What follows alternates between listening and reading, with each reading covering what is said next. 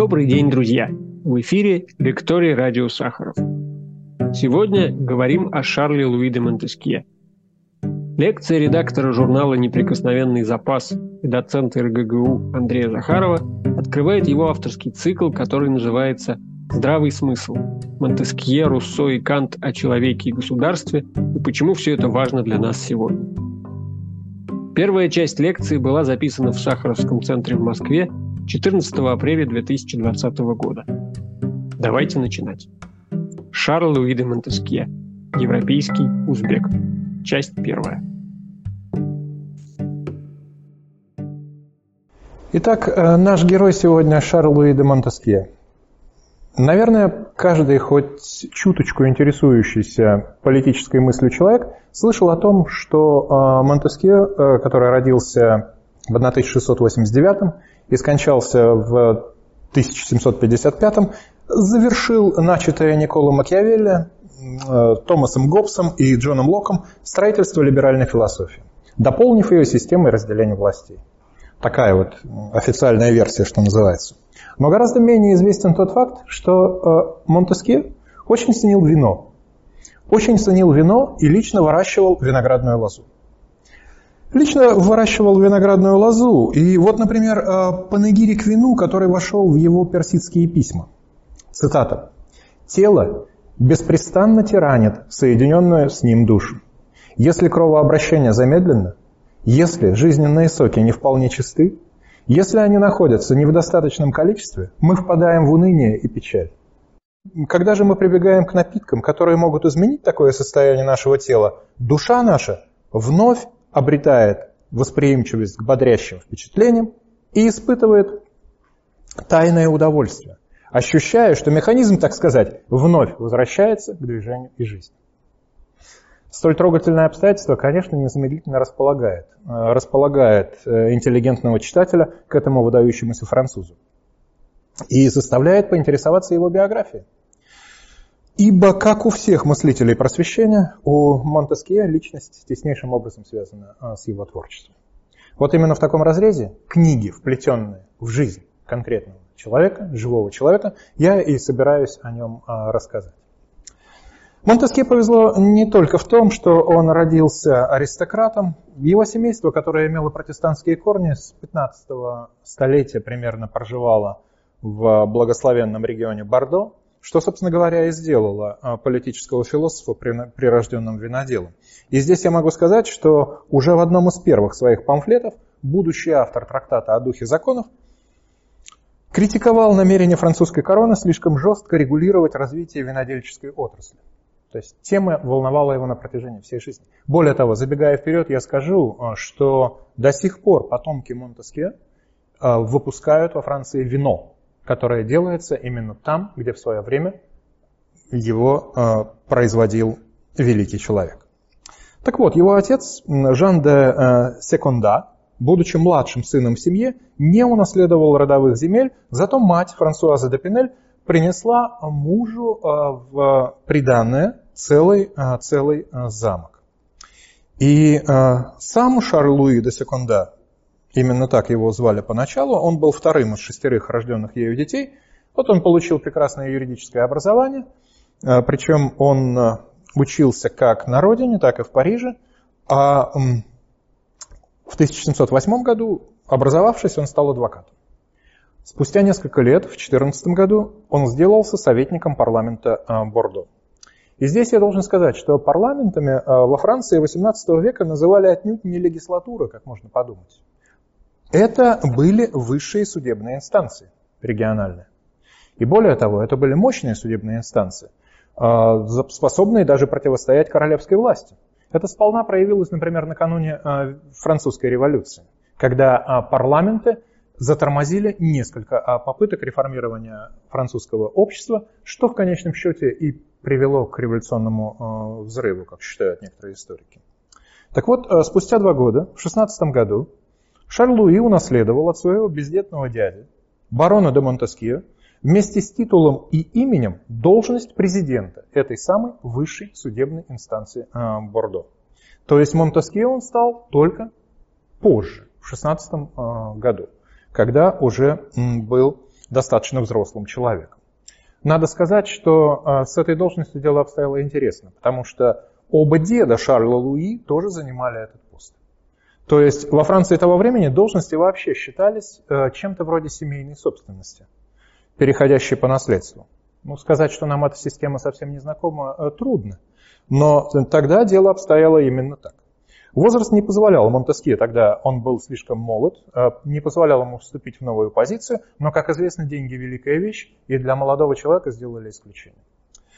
В материальном отношении его жизнь и без того относительно благополучная вскоре упрочилась еще больше. Дело в том, что после кончины отца он сделался обладателем собственной недвижимости, а в 1713 году будущий просветитель женился на девушке из протестантской семьи, ее а, звали Джейн де Лартиг, и мы об этой женщине не знаем практически ничего. За исключением одного факта. Известно, что она родила Монтескье троих детей. Есть все основания полагать, иронично замечает в этой связи а, одна из исследовательниц а, мыслителя его биографии, что Монтескье не был образцом супружеской верности.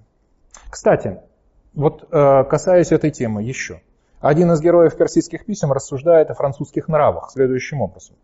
Надо понимать, что это человек, который приехал во Францию и только узнает, как Франция устроена. Так вот он пишет. Здесь муж, который любит жену, это человек, у которого не хватает достоинств, чтобы увлечь другую.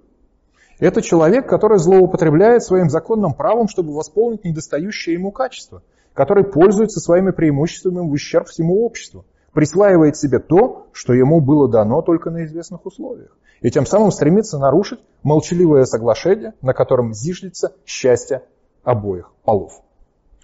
Вот некоторые особенности э, личной жизни Монтескье указывают на то, что сам он придерживался примерно такой точки зрения, будучи, собственно говоря, сыном своего века и своей страны.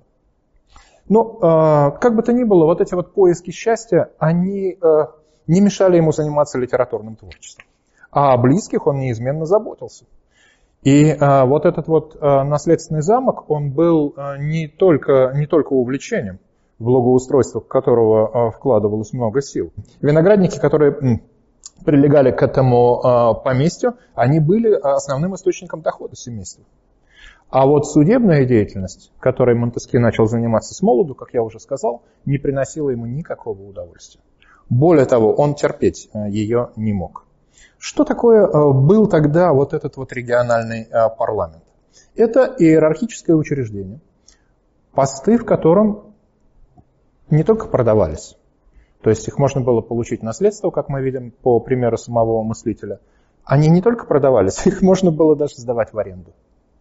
То есть цена зависела от престижа должности, понятное дело. То есть от того, как скоро она покрывала издержки, затраченные на э, покупку и начинала приносить доход. Соответственно, мы можем представить себе, какие люди, с какими людьми работал Монтескье на этом этапе. Это были э, все особенные э, люди, отъявленные карьеристы, так скажем. Позже Монтескье напишет. Что мне всегда давало повод плохо думать о себе, так это то, что в стране очень мало профессий, которым я был бы действительно годен. У глупцов я видел тот самый талант, который меня избегал. Впрочем, э, в его упражнениях с правосудием было, кстати, кое-что полезное. На протяжении 11 лет своего президентства э, Монтеске э, курировал в региональном парламенте рассмотрение уголовных дел.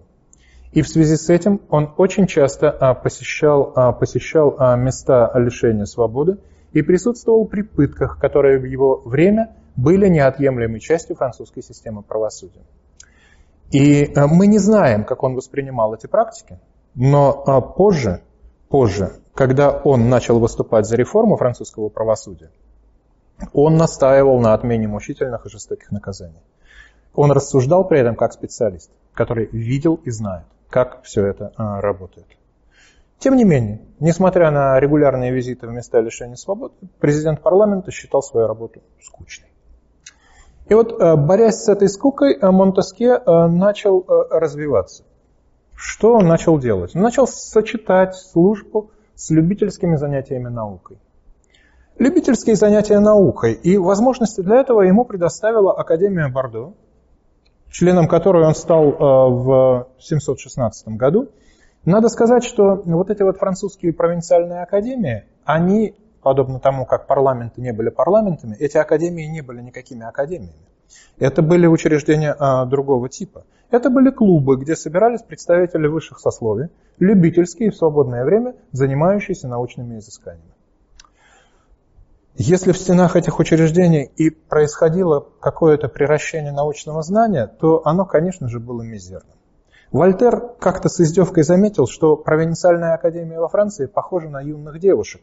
На юных девушек, которые всеми силами стараются привлечь к себе внимание, но в силу своей неопытности никак не могут этого сделать. Но, и это вот исключительно важно, академии производили нечто другое. Нечто другое, нечто предельно важное. Они стали теми площадками, на которых в первой половине XVIII столетия шел поиск естественных, умопостигаемых, научных законов мироустройства. То есть не божественное вмешательство, а натуральные причины вещей и событий. Вот что волновало этих э, многочисленных провинциальных ученых-любителей. Э, и кроме того, эти учреждения стихийно генерировали демократизм. Каким образом? А вот таким вот образом, если на рассмотрение Академии поступал очередной научный доклад, то социальное происхождение или положение его автора не принималось во внимание. Именно это обстоятельство в свое время позволило человеку с улицы, подобному Жан-Жаку Руссо, завоевывать академические награды и премии. И не только, не только ему. И это принципиальный, э, принципиальный э, момент. Разумеется, э, провинциальные академики все как один были энциклопедистами. То есть они интересовались буквально всем, чем только можно было интересоваться. Поверхностный характер э, их работ э, позволял им заниматься всем и сразу. Монтеске, например, подготовил для Академии Бордо массу докладов и речей по самым причудливым э, темам. Несколько из них. О причинах эха, о назначении почечных желез, о морских приливах и отливах, о землетрясениях, ну и так далее. Что он сделал? Он купил микроскоп. Он купил микроскоп и изучал таинственную жизнь микроорганизмов – причем, ничего не понимая в микробиологии, он старательно записывал все, что видел перед собой на вот этой вот пластинке. Все меня интересует, все приводит в движение. И я как ребенок, чье еще нежное восприятие поражают даже самые незначительные предметы, говорит прототип самого Монтеске в его персидских э, письмах. Это выглядит очень наивно и трогательно. Но тем не менее, вот в этих учреждениях тысячи образованных людей по всей Франции в середине 18 столетия воспитывали в себе одно и то же убеждение. Наука – это лучшее лекарство для общественных нравов. Она, а, она не только избавляет нас от фантазмов и предрассудков, а она, она делает нас более счастливыми. Потому что, открывая истину, совершенствуя разум, мы чувствуем необычайное удовлетворение собой. Рациональное сознание помогает преодолевать невежество, которое зачастую просто опасно. Ведь никому не хочется, рассуждает Монтеске, э, оказаться в положении, э, положении несчастных индейцев э, Южной Америки, которые не сумели противопоставить свою доморощенную технологию мощному натиску испанских конкистадоров. Вот, кроме того, вот это вот увлечение естественными науками, в которых Монтеске мало что понимал, именно оно позволило ему потом развить мысль о колоссальном влиянии климата на жизнь человеческих сообществ. К этой идее его его на протяжении всей э, жизни а, влекло штудирование медицинских текстов. И надо отметить, что он вообще много читал, вот этот судейский человек. Помимо ученых-естественников, его увлекали историки, особенно античные, и путешественники, которые посещали далекие страны. А, несмотря на все вот эти вот увлечения и все эти хобби, оригинальность ума моего героя, она не получала общественного признания вплоть до 30-летия. 30-летие. Оно пришлось на 1721 год, когда была опубликована книга «Персидские письма». «Персидские письма» – работа, которая стала литературной сенсацией. Монтескье сделался э, знаменитым просто в одночасье. И хотя а, книга вышла анонимно, а, все, в общем, знали, а, кто является ее автором. Цензура запретила ее, но мы опять-таки понимаем, что это лишь способствовало популярности работы. И ее искали, ее искали, чтобы прочитать. А имя автора приобрело европейскую известность. 30-летний Монтескье начал бывать в Париже, Там он познакомился с важными и интересными людьми Франции. И, скорее всего, надо предполагать, если бы не персидские письма, то регионального академика вообще не заметили бы. Более того, с книгой познакомился сам король. Королю сказали, что работа уникальна, фривольна и э, кощунственна, но его ближайший, ближайший советник и известный политический деятель Франции, кардинал Флери, знакомый с Монтескье э, лично, убедил монарха в том, что с книгой все нормально, что э, все это лживое наветы. И это, кстати сказать, небольшое отступление, открыло Монтескье путь во французскую академию. Он стал ее членом через 7 лет, э, в 728 году. Причем э, стал ее членом, несмотря на то, что в тех же персидских письмах молодой писатель безапелляционно утверждает, у тех, кто составляет это учреждение, нет других обязанностей, кроме беспрерывной болтовни. Герои книги критикуют жизнь Франции той поры. Они атакуют престарелого Людовика XIV, который скончался незадолго до выхода книги, и э, монархию э, целиком. Людовик XIV был уникальным человеком. Уникальным человеком. И, в общем, э, российскому наблюдателю эта уникальность, она как-то, наверное, близка. Он находился у власти, я выделяю курсивом, 72 года. Это был уникальный монарх. Его никто не превзошел до сих пор. Пока, по крайней мере. Посмотрим, что будет происходить.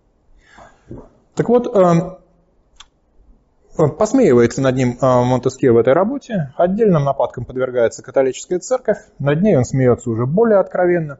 А вот если говорить о пластах а, более глубоких, то исследователи не раз отмечают, что Монтескье начал становиться философом не в трактате о духе законов, который вышел позже, а именно вот в этом художественном произведении. Потому что, потому что главная тема персидских писем, лейтмотив, он пытается доказать невозможность человеческого счастья и демонстрирует неудовлетворенность человека своим земным уделом. Действительно, вот устами своих героев Монтескье многократно намекает, гармония недостижима ни в социальной, ни в личной жизни. При этом, и это важно, и это делает его ценным на самом деле, потому что к подобного рода открытию прийти несложно. Монтескье говорит, это не избавляет нас от необходимости всеми силами стремиться к ее обретению. И когда мы это делаем, мы все время чуть-чуть, чуть-чуть, чуть-чуть совершенствуемся и делаем жизнь немножко лучше. Монтескье просто не был утопистом. Он очень любил факты, а факты его заставляли быть кем? Скептиком. Скептиком. А скептики не сочиняют утопий. Для них это неинтересное занятие. Так вот, э, о персидских письмах. В этой работе Монтескье э, использовал довольно стандартный литературный прием он поместил в современную ему Францию гостей, которые приезжают, ну, как будто бы с другой планеты. Это персы. Это персы. И он предлагает э, читателям, читателям своим взглянуть на французскую жизнь как бы чужими глазами. Надо сказать, что философ вообще был сторонником космополитичного мировоззрения, то есть такого мировоззрения, что такое космополитизм той поры? Это мировоззрение, которое игнорирует европоцентризм которая не считает, что Европа – это пуп Земли, что называется.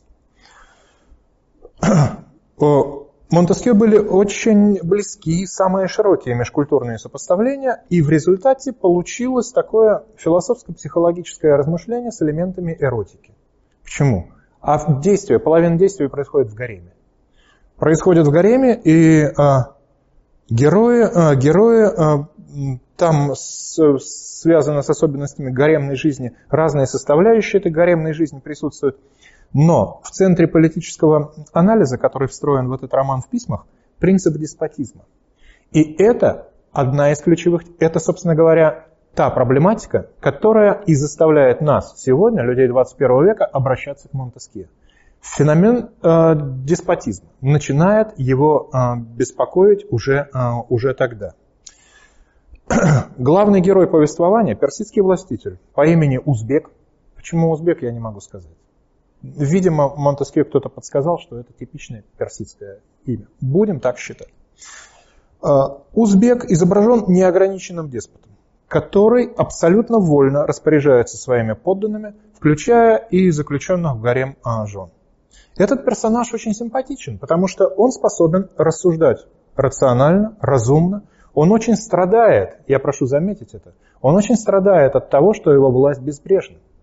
Ему это не нравится. Он чувствует, что это его развращает. Потому что, поскольку он в состоянии, будучи в состоянии править э, жизнями других людей, он не всегда дружит с разумом. И именно это, кстати, приводит одну из героинь, одну из его жен э, к, к самоубийству. Фактически Монтеске пытается сообщить читателю очень важную вещь, важную и сегодня. Просвещенного деспотизма не бывает. Всякий деспотизм не просвещен. Произвол неизбежно доминирует над разумным началом, даже если деспотом становится с виду умный и проницательный человек. Позже эта мысль получит всестороннее развитие в трактате о духе законов. Узбек э, в силу вот этих обстоятельств это фигура страдающая. Несмотря на все свое всесилие, он не в состоянии обрести внутреннюю гармонию. И это заставляет его задаваться вопросом о том, почему человеческое счастье такая редкая вещь. Фактически проблема очень близка самому Монтескио. Он, он очень экзистенциальный мыслитель. То есть мы его иногда воспринимаем весьма и весьма узко. На самом деле он не таков и интересен он именно благодаря этому. Так вот, проблема эта близка ему. И в плане социальном, в плане социальном, говорит он, рассуждает он устами своих героев, счастье недостижимо, потому что общество вечно репрессирует индивида. Общество репрессирует индивида, оно не позволяет ему развиваться естественно. И один из самых подрывных фрагментов персидских писем – Удивительно даже думать, что это ввел в свое произведение автор, который писал в первой четверти, в первой четверти 18 столетия. Так вот, один из самых подрывных фрагментов – это история брата и сестры, которые живут в кровосмесительном браке, будучи вполне счастливыми. Более крамольной темы для Франции 18 столетия, как и для любой другой христианской страны, трудно было себе представить. Но парадокс в том, что среди героев Монтеске вот эта парочка в персидских письмах, это единственные люди, которые живут по принципу «не так надо», а «так хочется». И в связи с этим, в связи с этим они практикуют полную свободу собственных устремлений и желаний. Монтескье идет на нарочитую интеллектуальную провокацию. Он специально связывает счастье с инцестом, как бы намекая на то, что общество и есть главнейший противник естественности. Оно обижает э, людей этим, подавляет людей этим. Позже, кстати, в трактате о духе законов уже в иной плоскости, более серьезно, Монтеске возвращается к этой теме и говорит, он говорит очень здравые вещи. Естественные предрасположенности взрослых людей ни в коем случае не могут регулироваться уголовным законодательством, говорит он. Это противоречит самой природе права. Там должны действовать другие регулятивы. Ну хорошо, а, Сможет ли человек навсегда оставаться счастливым, если ему вдруг повезет оказаться в естественном состоянии? Здесь э, Монтеске также своему читателю готовит разочарование. Узбек рассказывает своему другу притчу о троглодитах. Троглодиты воспитали в себе достаточный уровень добродетели, они стали едва ли не идеальными людьми. Но в конечном счете распри между ними заставили их обратиться к внешнему правителю, а этот внешний правитель стал управлять ими так, как ему заблагорассудится. Их не спасли собственные добродетели, потому что они оказались зависимыми от того деспотического начальства, которое они себе избрали. Вот в этой притче философ пытается убедить нас в том, что людям, наверное, не стоит жертвовать богатством высокоморальной жизни ради утверждения формальных правовых структур и процедур. Добродетель и счастье не должны отступать под натиском рукотворных правил и условностей. Хорошо, это социальная жизнь. А что с личной жизнью? Монтеске говорит, несчастными нас делает личная жизнь в такой же степени, как и социальная. Он особенно выделяет, особенно выделяет, забегая вперед просто на много а, веков, роль ревности. Ревности. Феномена, который всю жизнь его интересовал. Более того, у него был замысел, он не успел его реализовать. Он хотел написать специальную работу, посвященную истории ревности. Так вот, ревность, по его мнению, это психологическое расстройство, которое превращает человека в угнетателя. Ревнивец начинает рассматривать другого в качестве вещи, принадлежащей ему на праве собственности. И в результате он губит, губит того человека, которого, которого, наверное, искренне любит. Вот узбек, воспринимая своих гаремных затворниц в качестве движимого имущества, он постепенно утрачивает к ним интерес. Его интересует только то, чтобы никто больше к ним не имел никакого а, касательства. Стремление изолировать своих женщин от окружающего мира его волнует больше, чем любовное тяготение к ним. И Монтескье говорит, ну, посмотрите, социальные установления, которые регулируют взаимоотношения полов, не были удовлетворительными ни в одну эпоху. Особый вред, говорит он, э, этой сфере человеческой жизни наносит церковь наносит церковь, которая не позволяет вести себя человеку так, как ему нравится, и тем самым калечит его. И гарем выступает э, на самом деле символом э, христианского монастыря. Томящиеся там евнухи и красотки переживают постоянное унижение и подавление. Что дальше? Хорошо. Неограниченное господство. Неограниченное господство одного человека над другим – источник э, социальных опасностей во многих сферах. Монтескье говорит, оно не только эфемерное, это господство, потому что оно не получается никогда. Абсолютная власть всегда заканчивается очень плохо. Нельзя ее удержать. Другой человек не может все время выступать в качестве материала, насилия. Но это, вот это неограниченное господство, оно подчас просто комично, потому что оно искажает перспективу, как социальную, так и сердечную. Видя в другом человеке безраздельную свою собственность, предмет владения, э, деспот никогда, и это важно, деспот никогда не узнает, как к нему по-настоящему относятся. Он думает, что его любят. Политический деспот думает, что народ его любит, на самом деле совершенно не вникая в то, как обстоит дело э, в действительности. И вот э, личный деспот точно так же, с ним та же самая проблема он никогда не узнает о подлинном отношении к себе. Вот аналогичным образом он и не чувствует окружающей политической реальности и гипертрофирует свое место в этой политической реальности. Такому деспоту кажется, что он незаменим, что уйди он и все рухнет. И это глубочайшее заблуждение, намекает нам Монтескье. В персидских письмах, кстати, есть замечательная зарисовка на эту тему. Она достойна того, чтобы ее привести целиком. Один из героев рассказывает другому. Когда татарский хан кончает обед, Глашатай объявляет, что теперь все государи мира могут, если им угодно, садиться за стол. Этот варвар, питающийся одним только молоком, промышляющий разбоем и не имеющий даже лачуги, считает всех земных королей своими рабами и намеренно оскорбляет их по два раза в день. Ну, деспотизм, однако, не просто смешон. Он несет в себе общественную опасность. И э, именно поэтому э, мы, собственно, о нем и э, говорим. И в более поздние времена Монтескье потратит немало сил, доказывая, что чем более абсолютистской и неограниченной является власть, тем менее устойчив и стабилен политический режим. Впрочем, как отмечают исследователи, анализируя деспотизм, Монтескье вовсе не думал о том, что альтернативой ему должен быть республиканизм. К республиканизму у него есть а, свои отдельные претензии, о которых речь еще а, впереди. Вот политические экскурсы и инвективы, которыми изобилуют персидские письма, свидетельствуют о том, что автора уже не могла удовлетворить репутация успешного романиста. Он сделал прекрасную литературную карьеру. В 30 лет он прославился. Но Монтеске хотелось большего. Ему хотелось, чтобы его признали в качестве политического мыслителя. И окончательно это произойдет только через два десятилетия.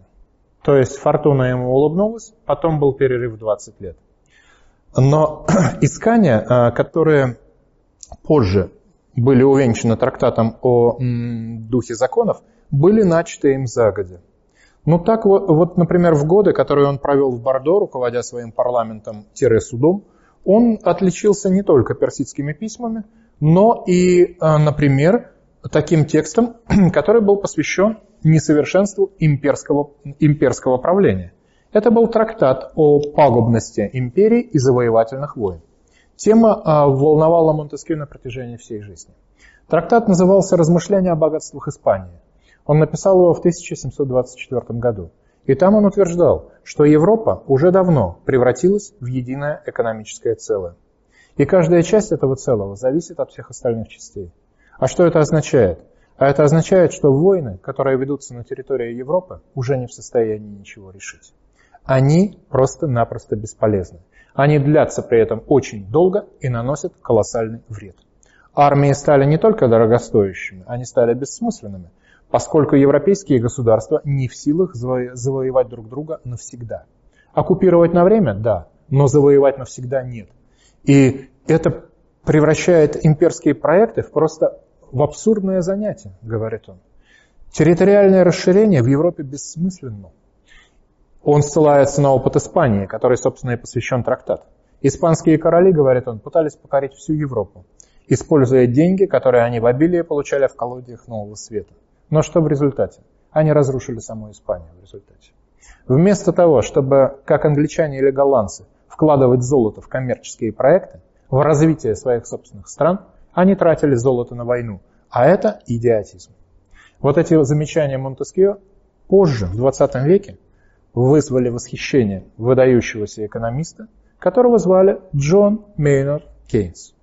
Идея о том, что коммерция эффективно смягчает нравы, в тех обществах, где сословное представление о чести перестает играть былую роль, углублялась философом и в более поздних сочинениях. Но об этих более поздних сочинениях речь пойдет в следующей части нашего разговора.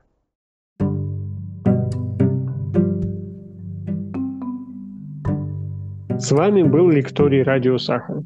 Оставайтесь с нами, ставьте лайки, делитесь ссылками в социальных сетях.